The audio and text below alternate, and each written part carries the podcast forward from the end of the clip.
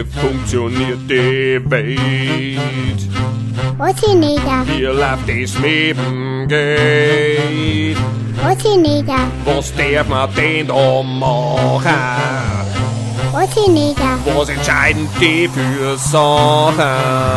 was ich nicht, Tja, darum frage ich einfach nach und mit jeder Antwort muss ich einmal weniger sagen, was ich nicht, Herzlich willkommen zu meinem neuen Special Podcast. Dieses Mal geht's um die Überschwemmungskatastrophen im Rheinland-Pfalz. Ihr habt es ja wahrscheinlich alle mitgekriegt. Mitte Juli ist durch andauernden Starkregen so eine krasse Flutwelle über manche Regionen in Rheinland-Pfalz und anderswo in Deutschland ähm, hereingebrochen, dass jetzt Zustände sind, wie man es eigentlich von, keine Ahnung, von dritte Weltländer kennt. Aktuell war der Landkreis Rosenheim und ganz speziell die Freiwillige Feuerwehr Rossholzen die letzten Tage vor Ort im Einsatz und haben da die Leid und der Region geholfen. Schon mal vorweg vielen Dank dafür und für die Männer aus Rossholzen und stellvertretend für die Mannschaft aus Rossholzen erzählt heute die Tine Wagner, wie sie das Ganze so erlebt hat. Grüß dich, Tine, du warst ja diese Woche, die letzten Tage quasi, im Dauereinsatz außerorts. Du warst mal für die Feuerwehr tätig, aber nicht bei uns am Sammerberg herum, sondern in der Rheinland-Pfalz. Wie war's? Was hast du erlebt? Ja, ähm, ganz unterschiedliche Sachen. Spannende Sachen ist losgegangen tatsächlich vom Bad schaufeln und rausfahren über ähm, Wasser rumfahren. Wir waren ähm, ja mit knapp äh, 30 Fahrzeugen um, äh, mit Feuerwehren aus dem ganzen Landkreis. Ähm, das THW war mit dabei, der Bauhof war mit dabei. Ähm, und so eine Kolonne aus Fahrzeugen ist äh, durchaus ähm, mit einem strategischen Gedanken aufgebaut. Also man nimmt da tatsächlich mit, was man wirklich braucht. Ähm, es waren äh, Lader dabei, beziehungsweise Fahrzeuge, die eben einen Dreh ausfahren können. Wir haben Fahrzeuge dabei gehabt, die ja Wasser dabei gehabt haben, um diese Wasserversorgung sicherstellen zu können.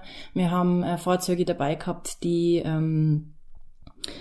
geholfen haben oder die Pumpen dabei gehabt haben zum, zum Auspumpen. Ähm, ganz unterschiedliche Fahrzeuge. Wir haben sogar ein Fahrzeug dabei gehabt, da waren zwei Dixie-Klos mit drauf. das war immer ganz nett, die sind äh, vorausgefahren.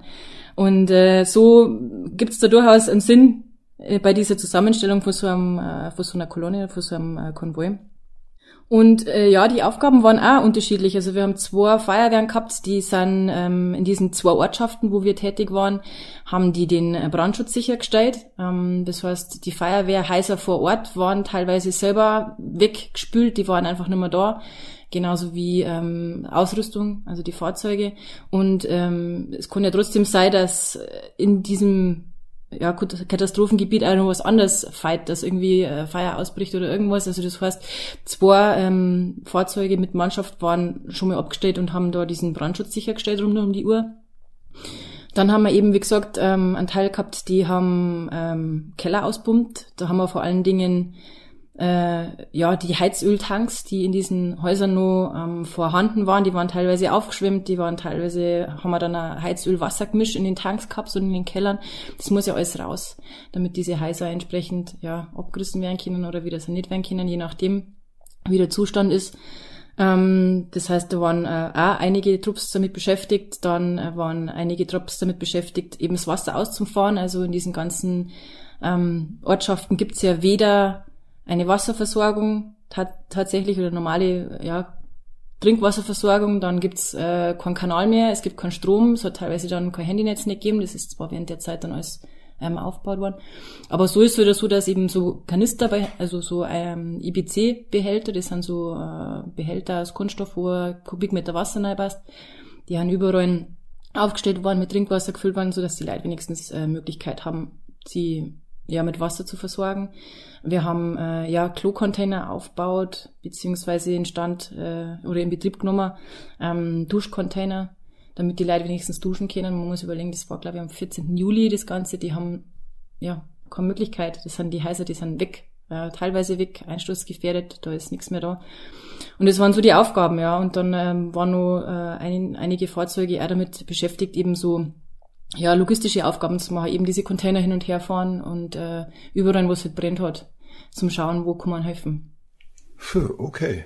Äh, ich in meiner Laienvorstellung habe mir natürlich keine Ahnung. Ich habe ja keine Ahnung von dem Ganzen. Ich habe mir vorgestellt, du kommst da hier, hast eine Schaufel in der Hand, Gummistiefel an und dann wird losgelegt. Aber natürlich, das, wenn man genauer drüber nachdenkt, natürlich geht's nicht anders. Irgendjemand muss da einen Plan haben.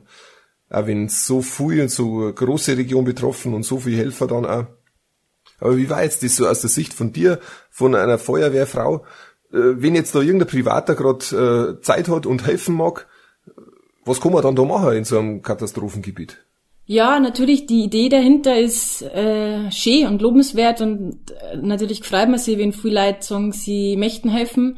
Ähm, wir haben tatsächlich vor Ort auch viel gehabt, die da waren und gekommen sind, privat mit Schaufeln und ähm, ja, in Gummistiefeln wollten helfen.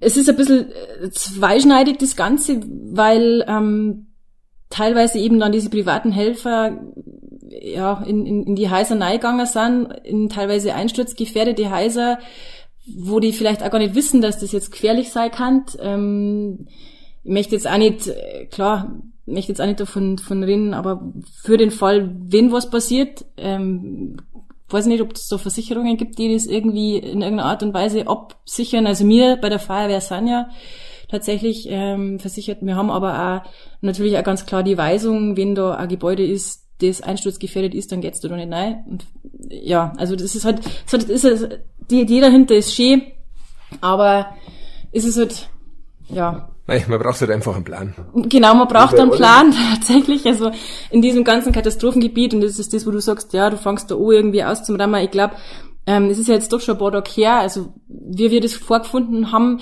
war es ja schon relativ weit und die Straßen waren wieder befahrbar und das war alles schon mal ausgeräumt. Ich glaube, am Anfang, die ersten paar Tage, da ist erstmal der Räumpanzer durchgefahren und hat erstmal die Straßen wieder freigemacht und hat erstmal schauen müssen, dass man da wieder hinkommt, damit man die Leute helfen kann, ja.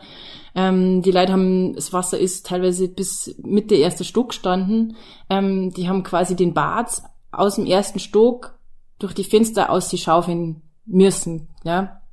Also das ist schon Wahnsinn, das kann man sich nicht vorstellen. Man, man kennt bei uns das auch mal, wenn einmal ein Keller vollläuft, aber das ist äh, kein Vergleich mit dem, was da oben abgegangen ist ja, also es macht schon Sinn und grundsätzlich in so einem Katastropheneinsatz, da gibt's äh, eine Strategie, da gibt's ähm, eine Hierarchie, da gibt's äh, Leute, die sich da wirklich viel Gedanken drüber machen und das macht schon auch seinen Sinn, dass das alles irgendwo geordnet ist und kein, kein Chaos ist, weil das sind ja ein Haufen Backer und Radlader und was weiß ich und äh, Bundeswehr und THW und verschiedenste Hilfskräfte, die da rumhupfen und es macht schon Sinn, wenn es irgendwie koordiniert ist.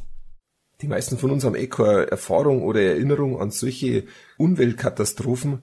Es hat sich die ganzen Meldungen, die Fotos im Internet haben schon so unrealistisch ausgeschaut. Man denkt sich eigentlich immer, oh, in Deutschland, da ist alles sicher, da sind wir auch vor so ganz schlimme Flutwellen, Waldbrände und so geschützt.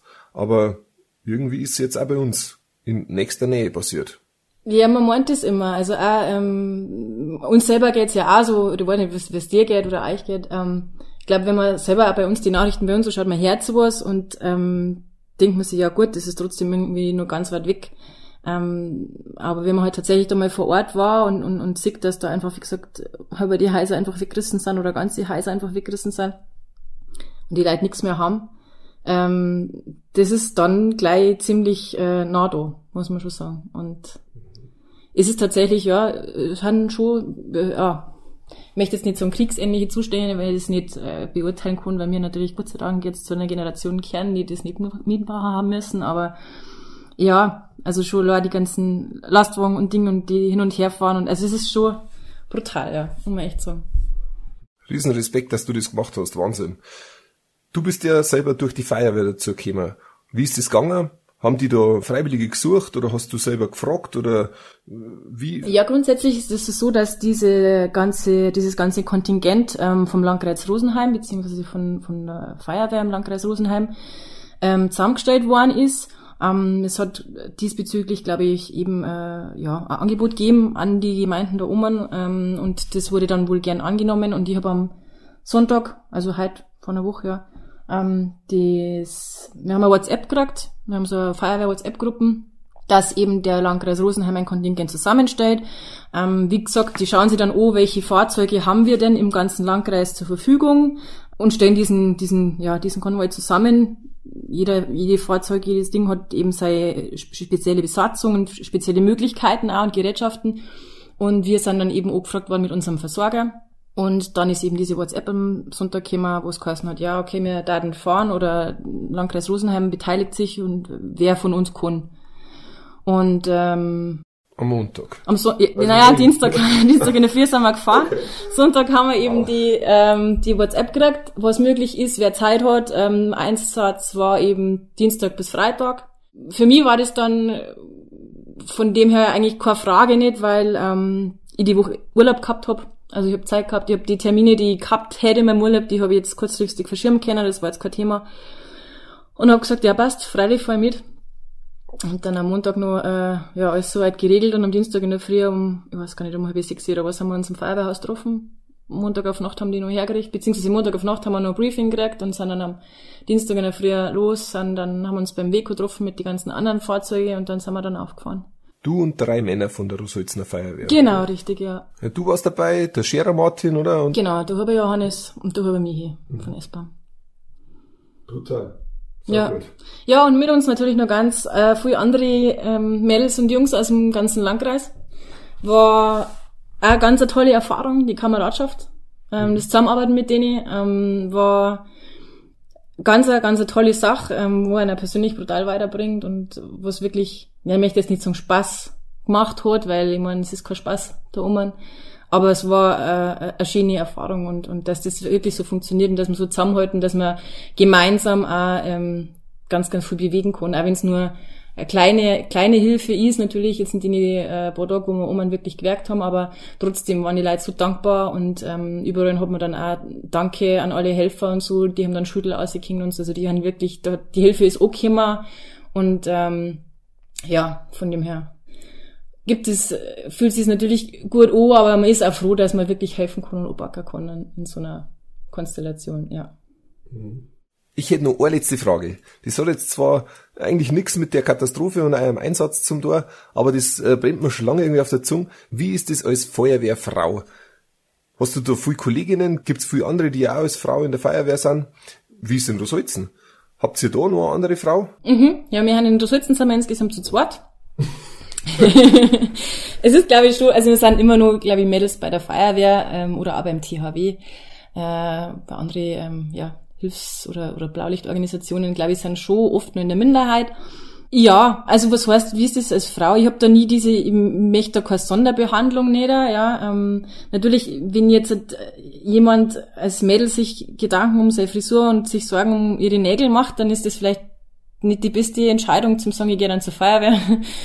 Aber grundsätzlich muss ich sagen, gab es äh, bisher noch nie irgendwelche Vorbehalte. Es gibt im Feuerwehrdienst tatsächlich auch ähm, durchaus die ein oder andere Aufgabe, wo Frauen ähm, sehr, sehr oder ja, vielleicht sogar auch besser geeignet sind wie Männer. Also keine Ahnung, wenn ich an einen Verkehrsunfall hinkomme und mache da äh, Betreuung von Verletzten, dann ist es doch so, dass eine Frau vielleicht ein bisschen eher Zugang kriegt.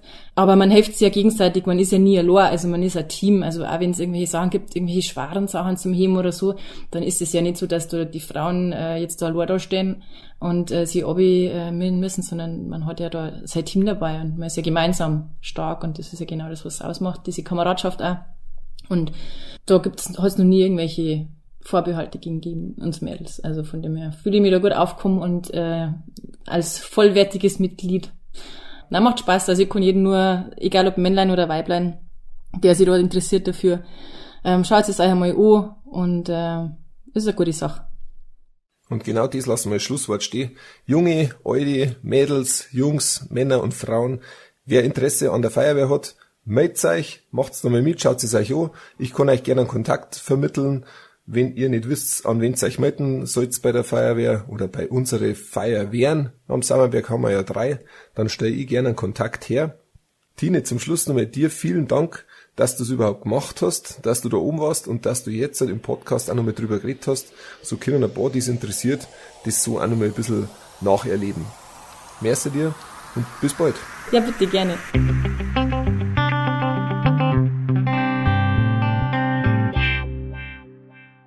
我是你的